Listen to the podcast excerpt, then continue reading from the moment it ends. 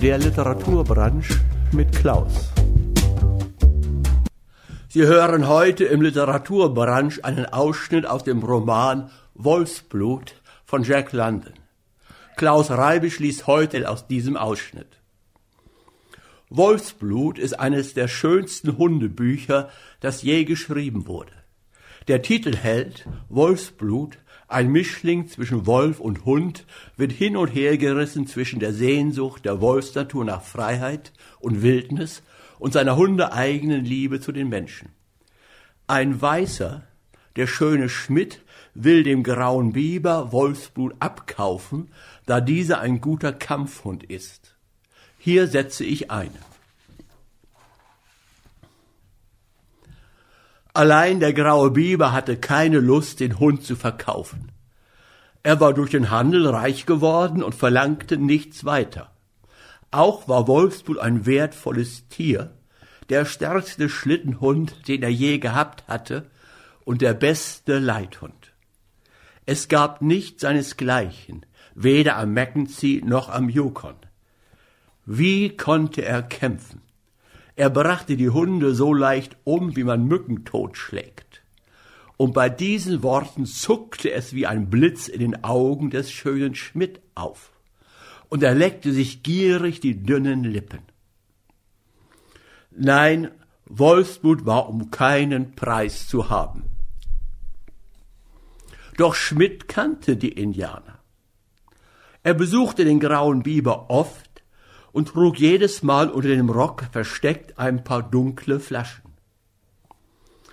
Nun ist es eine eigentümliche Eigenschaft des Brandweins, dass er Durst erzeugt. Und der graue Biber bekam Durst.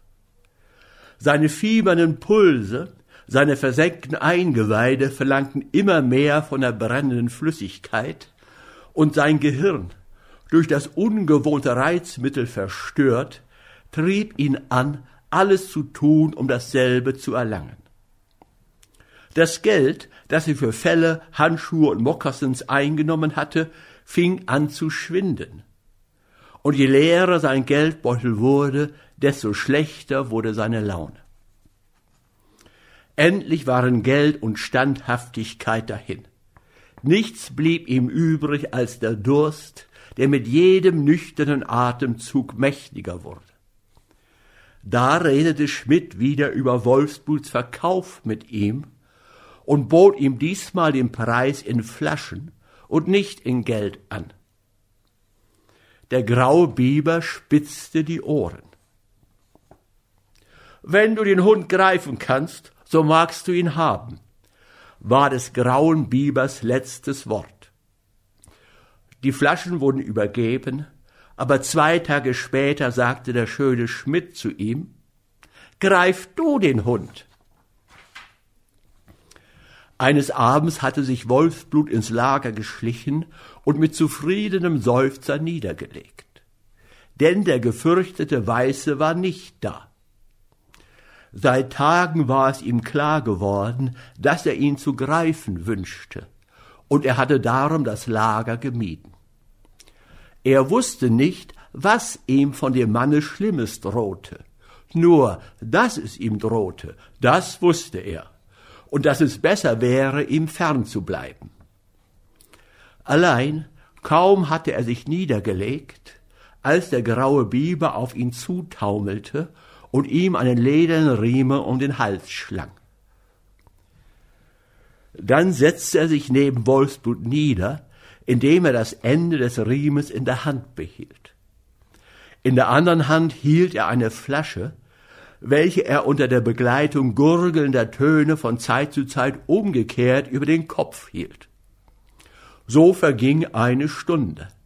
Da verkündete das Geräusch von Tritten einen Ankömmling. Wolfsblut hörte es zuerst, und sein Haar sträubte sich, denn er erkannte den Kommenden, während der graue Biber schlaftrunken nickte. Wolfsblut versuchte, den Riemen leise aus der Hand seines Herrn zu ziehen, aber der Finger desselben fassten fester zu. Schmidt kam ins Lager und blieb vor Wolfsblut stehen. Dieser knurrte den Gefürchteten an und verwandte kein Auge von seinen Händen. Die eine war ausgestreckt und senkte sich langsam aus Wolfsblut Kopf nieder. Je näher die Hand kam, desto lauter und rauer wurde das Knurren. Dann duckte sich Wolfsblut und, indem er die Hand immer argwöhnisch im Auge behielt, wurde das Knurren durch die schnelleren Atemzüge immer kürzer, bis er plötzlich so flink wie eine Schlange zuschnappte. Die Hand fuhr schnell genug zurück, so dass die Zähne leer zusammenklappten. Aber Schmidt war erschrocken und ärgerlich, und der graue Biber gab Wolfsblut ein paar derbe Ohrfeigen, so dass dieser sich gehorsam tief zur Erde duckte. Allein seine Augen verfolgten misstrauisch jede Bewegung der beiden Männer. Er sah, wie Schmidt wegging und mit einem derben Stock zurückkam. Dann ergriff er den ledernen Riemen und schickte sich zum Gehen an, wobei er an dem Riemen zerrte. Doch Wolfsblut widersetzte sich. Da stieß ihn der graue Biber rechts und links, so dass er deutlich aufstand, um zu gehen, aber er tat es mit einem Satz, indem er auf den Fremden, der ihn wegschleppen wollte, lossprang. Doch Schmidt hatte das erwartet und gebrauchte den Stock so tüchtig, dass er Wolfsblut mitten im Sprunge zu Boden warf. Der graue Biber lachte und nickte billigend. Schmidt zog wieder den Riemen straff an und Wolfsblut schlich mit gesenktem Kopf und Schwanz hintendrein. Er lehnte sich nicht ein zweites Mal auf.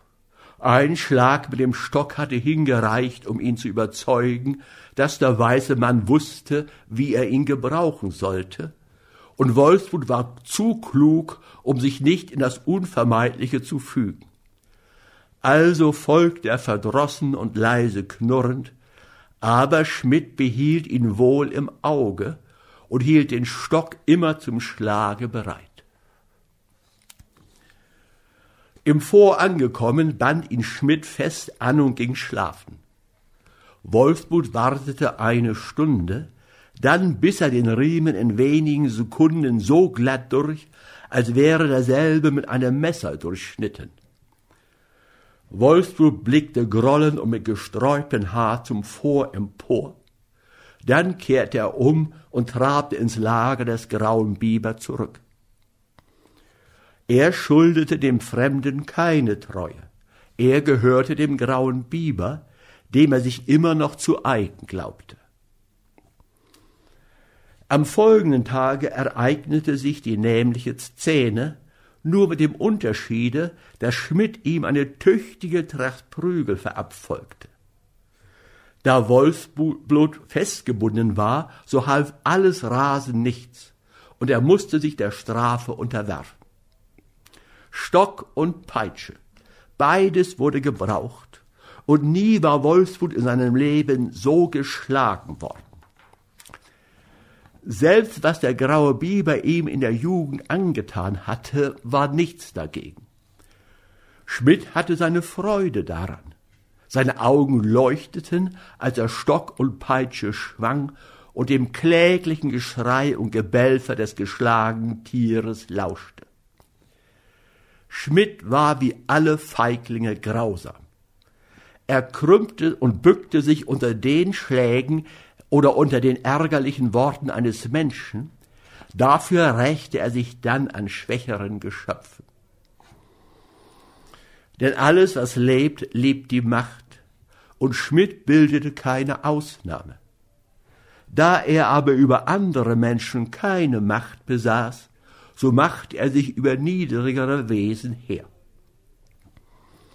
Diesmal wurde er eine Kette gebunden, die seinen Zähnen widerstand und die er vergebens mit dem Holzpflock aus dem Boden zu reißen versuchte. Ein paar Tage später zog der graue Biber bankrott, aber nüchtern den Porcuni-Fluss hinauf, um die lange Reise nach dem Mackenzie anzutreten. Wolfsburg blieb am Yukon, das Eigentum eines Menschen, der halb verrückt und durch und durch roh war. Aber was weiß ein Hund von menschlicher Verrücktheit? Für ihn war Schmidt der Herr, wenn auch ein fürchterlicher, und er wusste, dass er sich dem Willen dieses neuen Herrn zu unterwerfen und jeder seiner Laune zu gehorchen hätte. Unter der Herrschaft dieses tollen Herrn wurde Wolfsburg zum Teufel. Schmidt hielt ihn im Hundestall hinten im Vor an der Kette, neckte und reizte ihn und machte ihn durch allerlei Quälereien wild. Er entdeckte bald Wolfsblut Empfindlichkeit gegen das Gelächter, und wenn er ihn tüchtig gequält hatte, dann lachte er ihn aus. Dieses Lachen war laut und höhnisch, und zu gleicher Zeit wies er mit dem Finger spöttisch auf ihn. Dann verließ Wolfsblut der letzte Rest Überlegung, und in seiner Raserei war er toller als der schöne Schmidt selber. Früher war Wolfsblut der Todfeind seiner Gattung gewesen und hatte nach ihrem Blute gelächzt. Jetzt wurde er jedermanns Feind. Er wurde so sehr gequält, dass er blind und ohne jedes Fünkchen von Verstand hasste. Er hasste die Kette, mit der er angebunden war, die Leute, welche durch die Spalten des Käfigs ihn anguckten, die Hunde, die in ihrer Begleitung waren und ihn in seiner Hilflosigkeit boshaft anknurrten. Selbst das Holz des ihn einschließenden Käfigs hasste er, vor allem aber hasste er Schmidt. Bei alledem verfolgte dieser einen Zweck. Eines Tages versammelte sich eine große Menschenmenge um den Käfig. Schmidt ging mit einem Stock hinein und löste die Kette von Wolfsblut Halse. Als er wieder draußen war, rannte Wolfsblut im Stall herum und versuchte, die Leute draußen anzufallen. Er sah furchtbar und doch prächtig aus. Er war volle fünf Fuß lang, bei einer Schulterhöhe von zwei und einen halben Fuß. Von der Mutter hatte er denn das Erbteil gewaltigerer Proportionen, als ein Wolf von gleicher Größe hat erhalten, so dass er ohne einen Ansatz von Fett und ohne ein Lot überschüssiges Fleisch mehr als 90 Pfund bog. Alles war bei ihm Muskel, Knochen und Sehnen, also Kampfmaterial der allerfeinsten Sorte. Die Tür des Käfigs wurde wieder geöffnet. Wolfsblut blieb stehen. Er wartete, denn etwas Ungewöhnliches begab sich.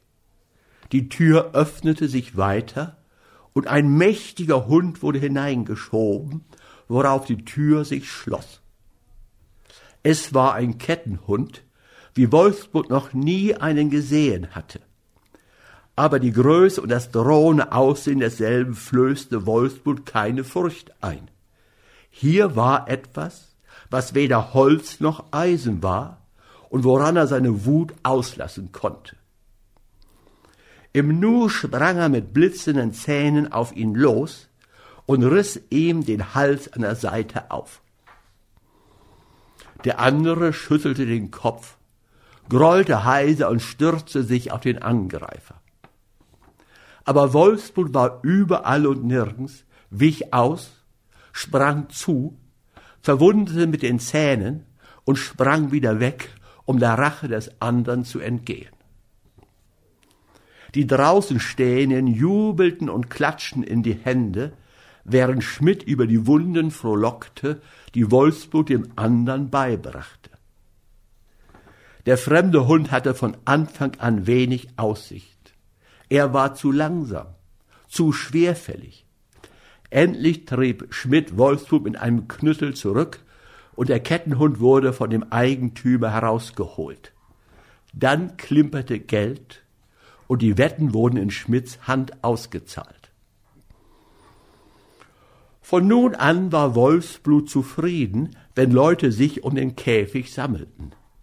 Das bedeutete einen Kampf. Und das war seine einzige Abwechslung. Da er als Gefangener gehalten und zum Hass angestachelt wurde, so konnte er demselben nur Luft machen, wenn ihm ein Hund gegenübergestellt wurde. Und Schmidt hatte seine Kraft richtig beurteilt, denn stets ging er als Sieger aus dem Kampfe hervor. Eines Tages wurden drei Hunde hintereinander zu ihm hineingelassen, darauf ein erwachsener Wolf, frisch aus der Wildnis, und ein andermal zwei Hunde zu gleicher Zeit auf ihn gehetzt. Dieser letzte Kampf war der schlimmste. Und wenn auch am Ende beide tot auf dem Kampfplatz blieben, so war Wolfsblut selber ebenfalls halbtot nach der Schlacht. Als im Herbst des Jahres der erste Schnee fiel und das Schneeeis den Floß hinabtrieb, löste Schmidt für sich und Wolfsblut Karten zu einer Dampferfahrt nach Dorsen, den Yukon hinauf. Wolfsblut hatte sich bereits einen Namen gemacht. Weit und breit war er als der streitbare Wolf bekannt. Und der Käfig, worin er sich auf dem Verdeck des Dampfers befand, war stets von Neugierigen umdrängt.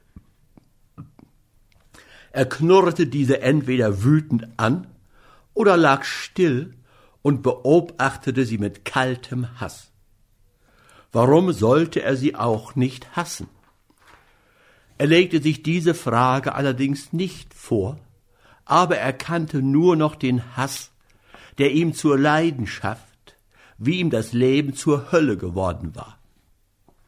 Er war nicht für eine enge Haft geschaffen. Die wilden Tiere können sie nur schwer ertragen. Außerdem starrten die Leute ihn an, stießen durch die Latten des Käfigs mit Stöcken nach ihm, damit er sie anknurrte und lachten ihn danach aus.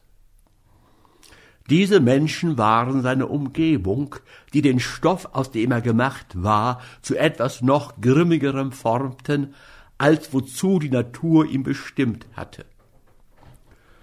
Wo ein anderes Tier gestorben oder doch geknickt worden wäre, da passte er sich den Umständen an und lebte ungebeugt weiter. Allerdings wäre Schmidts teuflischer Quälgeist vielleicht imstande gewesen, auch Wolfsbluts Mut am Ende zu brechen, aber vorderhand war davon noch keine Rede. Im Gegenteil rasten Herr und Hund beide vom Teufel besessen, unaufhörlich gegeneinander. Früher hatte Wolfsblut Überlegung genug gehabt, sich vor einem mit einem Prügel bewaffneten Menschen zu ducken. Aber das war nun nicht mehr der Fall. Der bloße Anblick Schmidts konnte ihn in Raserei versetzen, und wurde er mit dem Stocke zurückgescheucht, so fuhr er dennoch zähnefletschend zu knurren fort. Nie konnte er zum Schweigen gebracht werden. Er knurrte, so sehr er auch geschlagen wurde. Und wenn Schmidt ihn verließ, so verfolgte ihn stets das zornige Geknurr, oder Wolfsblut sprang wütend heulend gegen die Latten des Käfigs. Als der Dampfer in Dorsen ankam, wurde Wolfsblut an Land gebracht. Aber er verblieb weiter im Käfig, zur Schau gestellt und von Neugierigen umringt. Und die Leute zahlten fünfzig Cent in Goldstaub, um ihn zu sehen. Nie hatte er Ruhe. Legte er sich zum Schlafen nieder, so störte ein scharfer Stoß mit einem Stock ihn auf, denn die Leute wollten für ihr Geld auch ihr Vergnügen haben. Und um die Schaustellung interessant zu machen, erhielt man ihn die meiste Zeit über in Wut. Aber schlimmer als alles andere war die Atmosphäre des Hasses, in der er lebte und die durch die Stäbe des Käfigs zu ihm drang. Er wurde wie das wildeste, das fürchterlichste der Tiere behandelt, und jedes Wort, jede Bewegung der Leute draußen führte ihm die eigene, schreckliche Wildheit zu Gemüte. Es gab fortwährend neuen Brennstoff für dieses Gefühl, und das Resultat war, dass seine Wildheit immer mehr zunahm. Neben diesen Schaustellungen verwendete ihn Schmidt auch als Preiskämpfer. Dann und wann wurde er nachts um den Augen der Wächter des Gesetzes zu entgehen, in den Wald, ein paar Stunden von der Stadt entfernt gebracht. Wenn nach einigen Stunden des Wartens das Tageslicht anbrach, strömten die Zuschauer herbei, und es kam der Hund, mit dem er kämpfen sollte. So konnte er mit Hunden von jeder Größe und jeder Gattung kämpfen. In einem wilden Lande und unter wilden Menschen endeten solche Kämpfe gewöhnlich mit dem Tode des einen, aber Wolfsburg blieb stets der Überlebende. Er kannte keine Niederlage. Dazu wenigstens hatte ihm die Fehde mit Lip Lip und mit der Meute der jungen Hunde in seiner Jugend genützt. Er hatte dadurch eine solche Geschicklichkeit erlangt, auf den Füßen zu bleiben, dass es keinem Hunde gelang, ihn umzuwerfen.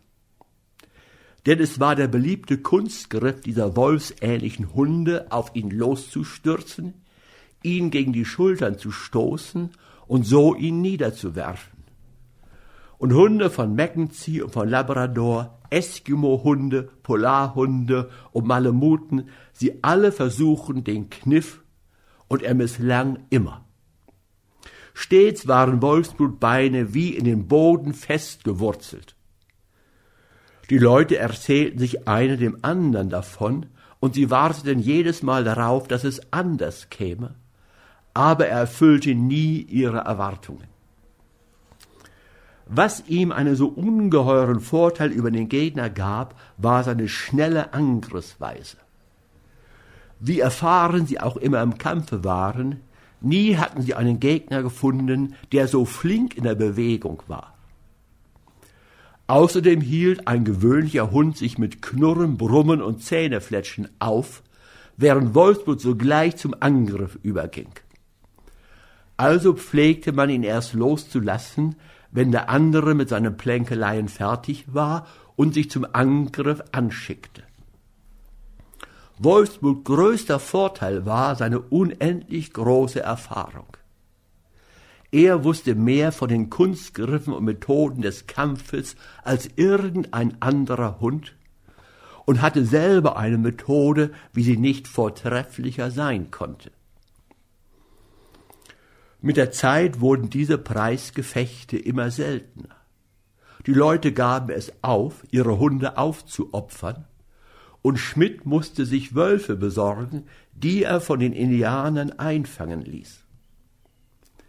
Ein Kampf zwischen Wolfsburg und einem solchen zog stets eine große Zuschauermenge herbei. Einmal wurde ihm eine Luchsin gegenübergestellt, und Wolfsburg kämpfte mit ihr auf Leben und Tod, denn ihre Schnelligkeit und Wildheit kam der seinen gleich, Allein sie kämpfte außer mit den Zähnen auch noch mit den Krallen. Nach diesem Kampfe hatte Wolfsbud Ruhe. Es gab kein Tier mehr, das sich mit ihm messen konnte. Also blieb er bis auf weiteres zur Schau gestellt. Im Frühling kam ein gewisser Tim Keenan, der Besitzer einer Spielbank, ins Land. Er brachte die erste Bulldogge, die man je in Klondike gesehen hatte, mit, und es schien unvermeidlich, dass dieser Hund sich mit Wolfsblut messen sollte. Eine Woche lang war darum der Kampf zwischen den beiden das Hauptthema der Gespräche in gewissen Kreisen der Stadt. Schmidt löste die Kette von Wolfsblut Nacken und trat einige Schritte zurück. Aber Wolfsblut zögerte mit, mit dem Angriff. Er stand still, mit gespitzten Ohren und besah sich neugierig das seltsame Tier, das da vor ihm stand. Noch nie hatte er einen solchen Hund gesehen. Tim Keenan schob die Bulldogge vorwärts, indem er murmelte, Nimm ihn! Und klein, breit und unschön watschelte sie bis in die Mitte des Kreises. Hier blieb auch sie stehen und blickte zwinkernd nach Wolfsburg hinüber. Aus der Menge ertönten laute Rufe. Nimm ihn, Cherokee! Drauf, Cherokee! Nimm ihn! Aber Cherokee war auf den Kampf nicht begierig. Er drehte den Kopf herum, zwinkerte die streitenden Männer an und wedelte dabei gutmütig mit dem Schwanzstumpf. Er hatte keine Furcht. Er war nur träge. Auch schien es ihm nicht, dass man beabsichtigte, er solle mit dem Hunde da kämpfen. Mit einem solchen hatte er noch nie gekämpft und erwartete, man sollte ihn in Richtigen bringen. Tim Keenan trat heran, beugte sich zu Cherokee hinab und strich ihm mit beiden Händen die Schultern entlang gegen das Haar, indem er ihn mit kurzen Bewegungen vorwärts schob. Cherokee begann zu grollen, leise und ganz tief unten in der Kehle. Es war zwischen dem Grollen und der ruckweisen Bewegung der Hände des Mannes ein gewisser Zusammenhang. Das Grollen wurde lauter, wenn der Ruck zu Ende ging. Er starb dann und begann bei der nächsten Bewegung. Dies blieb nicht ohne Wirkung auf Wolfsblut. Sein Haar fing an, am Nacken und an den Schultern sich zu sträuben. Endlich gab Tim Keenan den letzten Ruck und trat zurück. Und Cherokee rannte krummbeinig und geschwind aus eigenem Willen vorwärts. Nun schnappte Wolfsblut zu. Ein Schrei der Überraschung wurde laut, denn Wolfsblut war mehr wie eine Katze vorwärts gesprungen, hatte gebissen und war mit derselben katzenartigen Geschwindigkeit weggesprungen. Cherokee blutete an einem Ohr und hatte einen Schlitz an dem dicken Halse, aber er achtete das nicht und knurrte nicht einmal, sondern machte kehrt und verfolgte den Gegner. Die Kampfesweise der beiden, die Raschheit des einen, die Beharrlichkeit des anderen erregte den Parteigeist der Menge und die Wetten stiegen bedeutend. Immer wieder sprang Wolfsblut zu, biss und sprang unverletzt zurück, und unablässig folgte ihm der seltsame Feind, ohne sich zu beeilen, doch auch nicht langsam, immer aber entschlossen und in geschäftsmäßiger Weise. Es lag in seiner Methode ein Ziel, auf das er erpicht war und von dem man ihn nicht abbringen konnte. Wolfsburg war verwundert. Nie hatte er einen Hund gesehen, der kein Haar hatte, das ihn schützte, keinen dichten Pelz, in den die Zähne nicht eindringen konnten, sondern überall weiches Fleisch, das leicht blutete. Jedes Mal, wenn er zuschnappte, sanken die Zähne tief hinein. Was ihn aber noch weiter wunderte, war, dass der andere nie aufschrie, wie er es doch bei andern Hunden gewohnt gewesen war. Außer einem Grollen oder Grunzen nahm dieser jeden Angriff schweigend hin. Doch nie erlahmte er in der Verfolgung. Dabei war Cherokee nicht unbeholfen.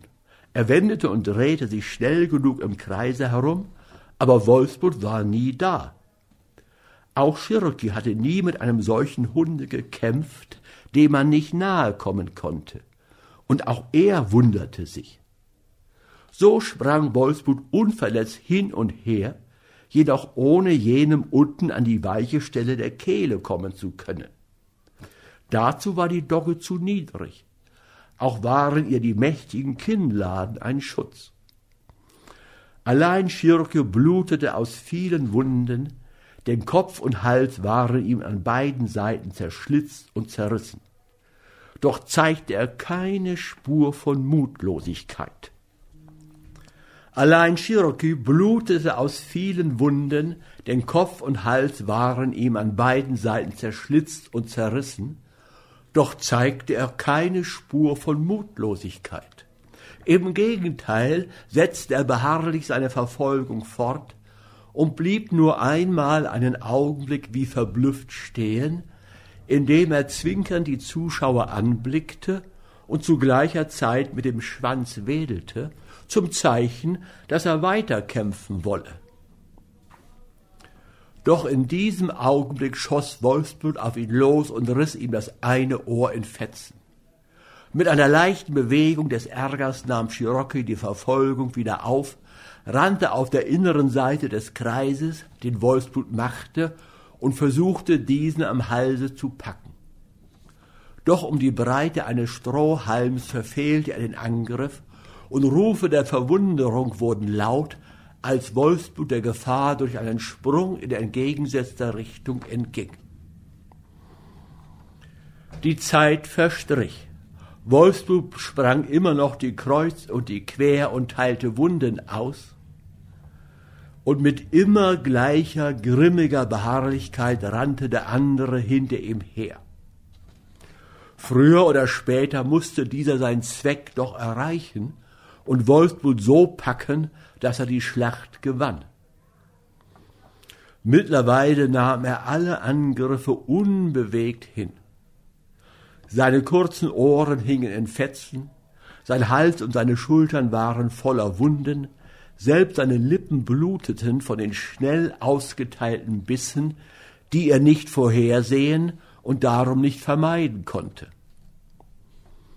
Von Zeit zu Zeit versuchte Wolfsblut Cherokee umzuwerfen, was ihm nicht gelang, da sie zu ungleich in der Höhe waren. Einmal jedoch trieb er das Spiel zu weit. Als Cherokee sich umdrehte, um Wolfsblut bei seinen flinken Kreuz- und Quersprüngen zu folgen, hatte er die Schulter entblößt und Wolfsblut stieß dagegen. Da aber Wolfsbluts Schulter die des anderen weit überragte und der Stoß sehr kräftig gewesen war, verlor Wolfsblut das Gleichgewicht und purzelte über die Dogge hin.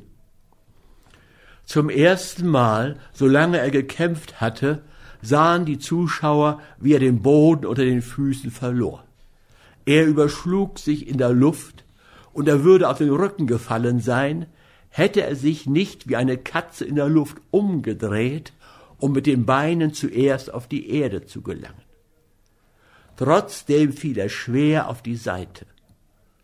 Im nächsten Augenblick stand er jedoch auf den Füßen, doch diesen Augenblick hatte Cherokee genutzt und ihn am Hals gepackt.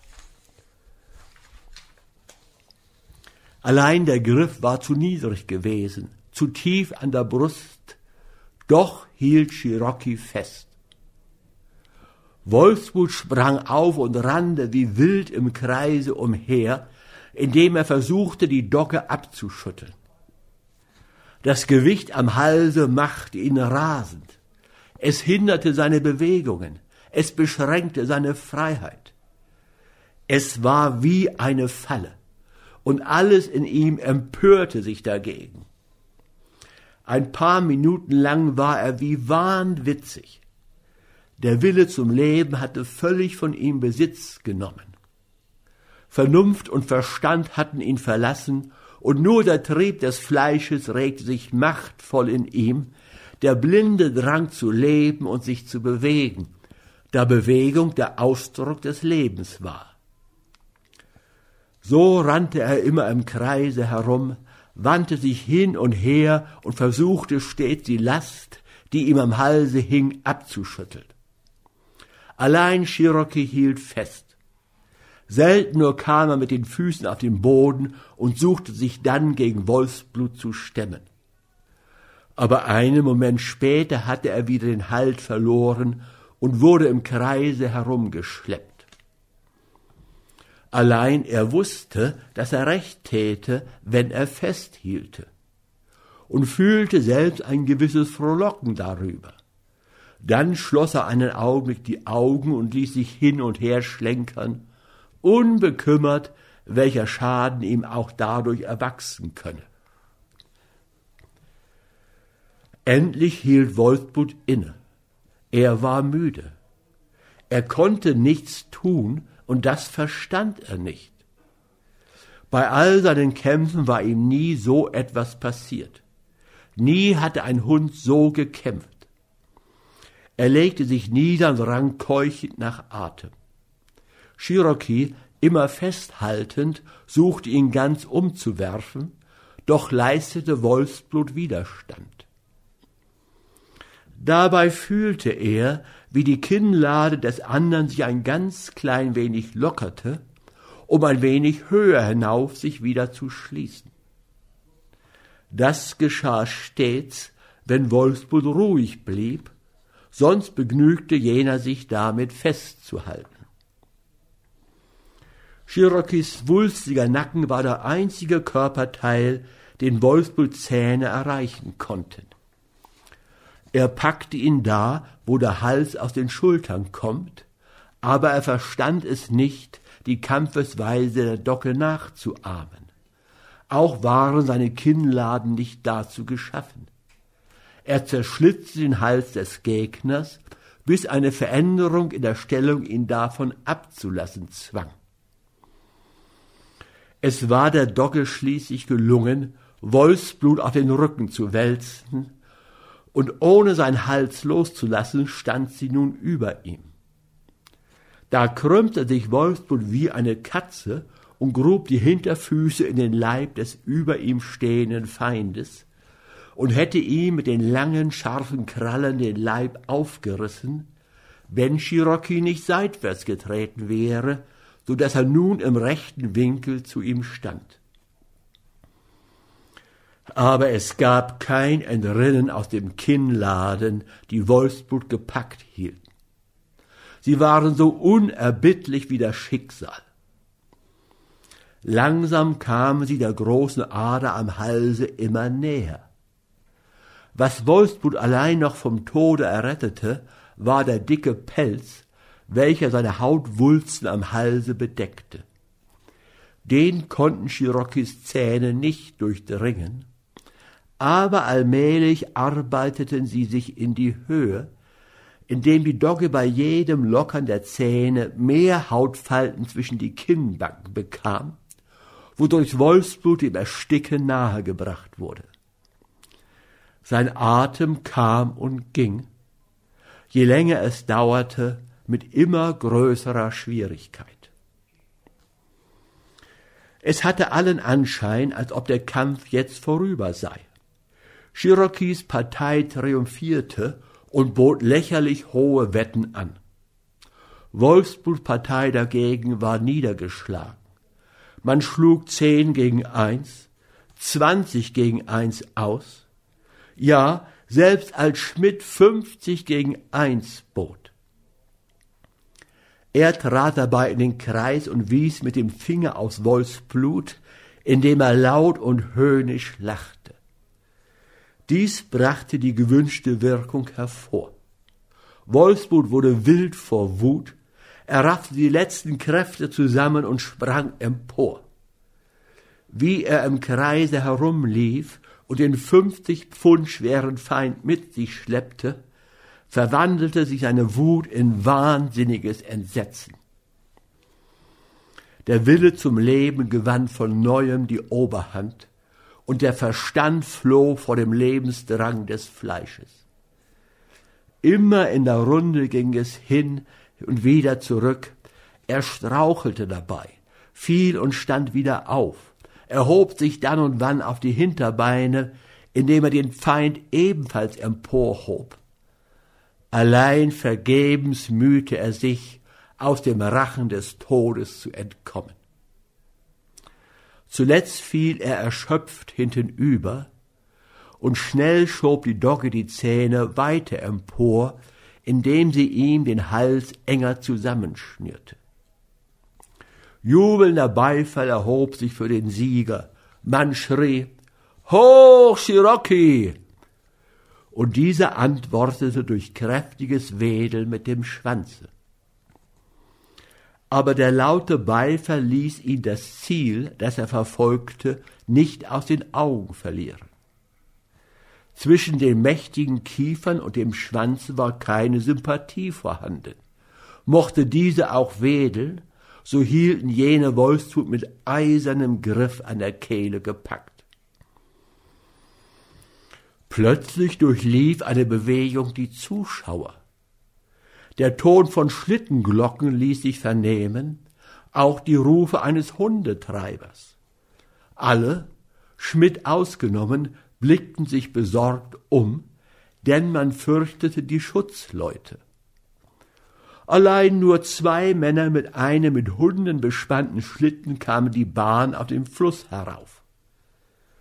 Beim Anblick der erregten Menschenmenge hielten sie die Hunde an und kamen neugierig näher, um zu sehen, was der Grund der Aufregung war. Der Hundetreiber trug einen Schnurrbart, aber der andere, größere und jüngere Mann war glatt rasiert, und sein Gesicht sah durch die schnelle Bewegung in der kalten Luft ganz rosig aus. Wolfsburg hatte mittlerweile aufgehört, sich energisch zu wehren und machte nur dann und wann noch eine krampfhafte, doch zwecklose Anstrengung, sich frei zu machen. Die Luft begann unter dem erbarmungslosen Griff des Feindes ihm immer mehr zu mangeln, und die große Ader am Halse wäre trotz des dicken Pelzes schon längst durchbissen worden, wenn die Docke ihn nicht so tief gepackt hätte, dass es eigentlich die Brust und nicht der Hals gewesen war, wohinein sie gebissen hatte. So brauchte Cherokee lange Zeit, um die Zähne aufwärts zu schieben und bekam dabei immer mehr von den dicken Falten des Felles zwischen dieselben. In Schmidt begann unterdessen die teuflische Rohheit seiner Natur, das bisschen gesunden Menschenverstand, das er besaß, zu umwölken. Er sah, wie Wolfsblut Augen starr wurden, und er wusste, dass der Kampf verloren sei. Da konnte er seinen Ärger nicht länger bemeistern. Er sprang auf Wolfsblut los und stieß ihn heftig mit den Füßen. Einige der Umstehenden zischten, andere erhoben Einspruch, aber das war auch alles. Schmidt fuhr fort, Wolfsburg mit den Füßen zu bearbeiten, als plötzlich Bewegung in die Menge kam. Der große junge Mann drängte sich durch die Leute, indem er sie ohne Umstände zur Seite schob. Als er in den Kreis trat, war Schmidt gerade dabei, zu einem neuen Fußtritt auszuholen. Das ganze Gewicht seines Körpers ruhte dabei auf einem Fuß. Da versetzte ihm der Ankömmling einen derben Schlag ins Gesicht. Schmidts Fuß verließ den Boden, sein Körper flog durch die Luft und er fiel der Länge nach rücklings auf den Schnee. Darauf wandte sich der junge Mann an die Zuschauer. Ihr Feiglinge, schrie er ihnen ins Gesicht, Bestien, die ihr seid. Auch er war wütend, aber seine Wut war eine gesunde. Seine grauen Augen blitzten wie Stahl, als sie über die Menge glitten. Schmidt stellte sich wieder auf die Füße und kam kriechend herangeschlichen. Aber der Fremde wusste nicht, was für ein jämmerlicher Feigling Schmidt war, und er dachte, er wolle sich für den Schlag rächen. Also empfing er ihn mit einem zweiten Schlage, indem er ihm abermals Sie Bestie zurief. Darauf hielt es Schmidt für das angemessenste, im Schnee liegen zu bleiben und machte vorläufig keinen Versuch mehr aufzustehen. Kommen Sie, Matt, rief der Fremde den Hundetreiber zu, der ihm in den Kreis gefolgt war. Kommen Sie und helfen Sie mir. Beide Männer beugten sich über die Hunde. Matt ergriff Wolfsblut, um ihn aus Cherokees Rachen zu ziehen, wenn der loslassen sollte, und der jüngere Mann suchte dies zu bewerkstelligen, indem er mit den Händen die Kinnladen der Dogge aufzubrechen suchte aber das war ein eitles Unterfangen. Während jener zog und zerrte und rückte und drehte, machte er sein Unwillen von Zeit zu Zeit mit einem gemurmelten Die Bestien Luft. Die Menge begann unruhig zu werden, und einige Leute beklagten sich darüber, dass man ihnen das Vergnügen verderbe. Allein sie wurden schnell zum Schweigen gebracht, als der Fremde den Kopf erhob und, in der Arbeit innehaltend, sie einen Augenblick anschaute. Verfluchte Bestien, die ihr seid, brach er dann los. Darauf machte er sich wieder an die Arbeit. Es nützt nichts, Herr Scott, sagte endlich Matt. Sie können sie nicht in der Weise trennen. Die beiden hielten inne und besahen sich die einander verbissenen Hunde. Er blutet nicht so sehr, fuhr Matt fort. So ganz ist der andere also nicht drin. Aber das kann jeden Augenblick geschehen, versetzte Scott. Da? Haben Sie's gesehen? Er hat viel tiefer hineingebissen. Des jungen Mannes Besorgnis um Wolfsblut nahm zu. Er schlug ein paar Mal Cherokee derb auf den Kopf, aber der ließ nicht locker. Vielmehr wedelte er mit dem Schwanz, um zu zeigen, dass er die Bedeutung der Schläge verstände, sich aber im Recht wüsste und nur seine Pflicht täte, wenn er festhielte. Will denn keiner helfen? rief Scott in Verzweiflung aus, indem er sich an die Zuschauer wandte. Aber niemand rührte sich.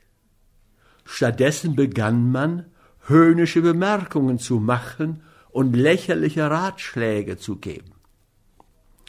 Sie müssen einen Keil gebrauchen, rief Matt.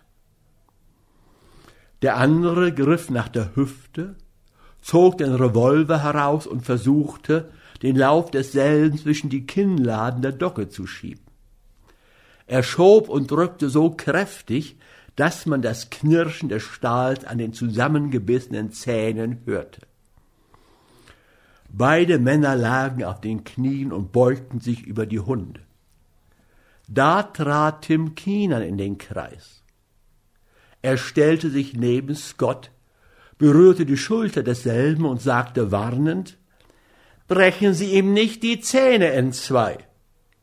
Vielleicht breche ich ihm den Hals erwiderte Scott, indem er fortfuhr, den Lauf des Revolvers tiefer hineinzuschieben. Ich habe nur gesagt, brechen Sie ihm nicht die Zähne entzwei, wiederholte der andere mit Nachdruck. Wenn das eine Drohung war, so nützte sie nichts. Scott ließ von seiner Arbeit nicht ab, obgleich er kaltblütig aufschaute und sagte, ist das Ihr Hund? Der Spielbankbesitzer bejahte durch ein Grunzen. Dann kommen Sie her und brechen Sie ihm die Kinnladen auf. Na hören Sie, entgegnete der andere ärgerlich, darauf bin ich nicht eingeübt. Das muss ich Ihnen sagen, den Kniff verstehe ich nicht. Dann lassen Sie mich in Ruhe, war die Entgegnung und gehen Sie mir aus dem Wege, ich habe zu tun. Tim Keenan blieb neben Scott stehen, aber dieser nahm weiter keine Notiz von ihm. Es war ihm gelungen, das Rohr auf der einen Seite zwischen die Kinnladen der Docke zu schieben, und er versuchte nun, es auf der anderen Seite herauszubekommen. Als dies endlich geglückt war, bewegte er es leise und vorsichtig wie einen Hebel, indem er allmählich die Kinnbacken lockerte, während Matt ebenso allmählich Wolfsblut zerfleischten Hals herauszog. Bleiben Sie in der Nähe, um Ihren Hund zu fassen, wandte sich Scott kurz und befehlend an Cherokees Eigentümer.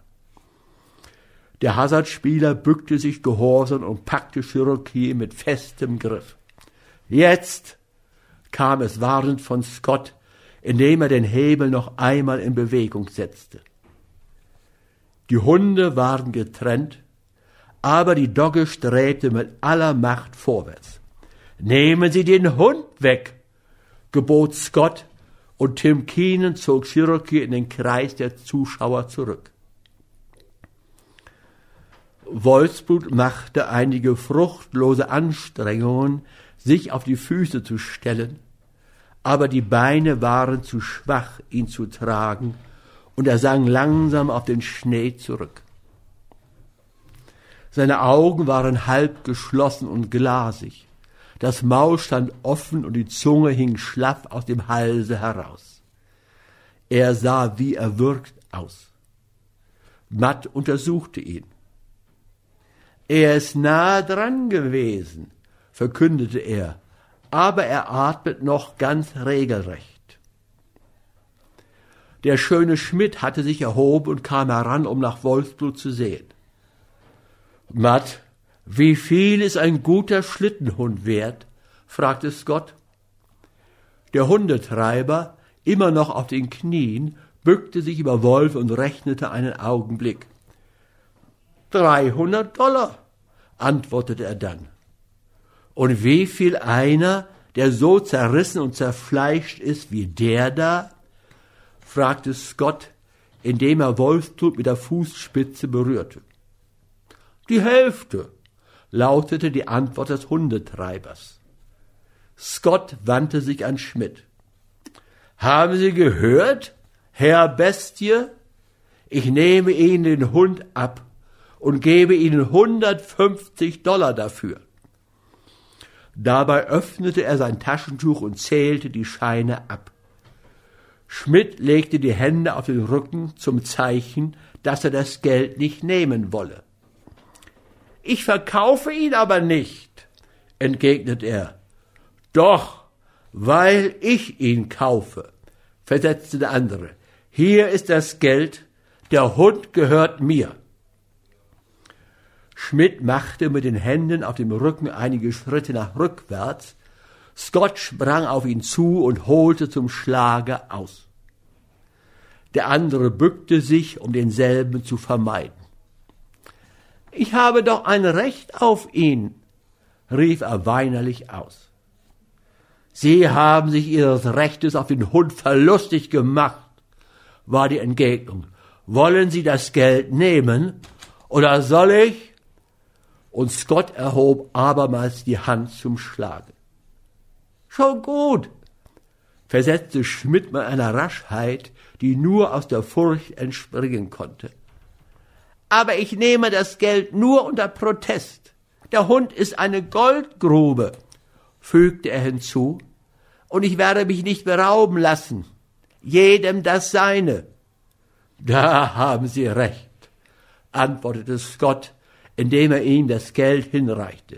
Jedem Menschen das Seine aber Sie sind kein Mensch. Sie sind eine Bestie.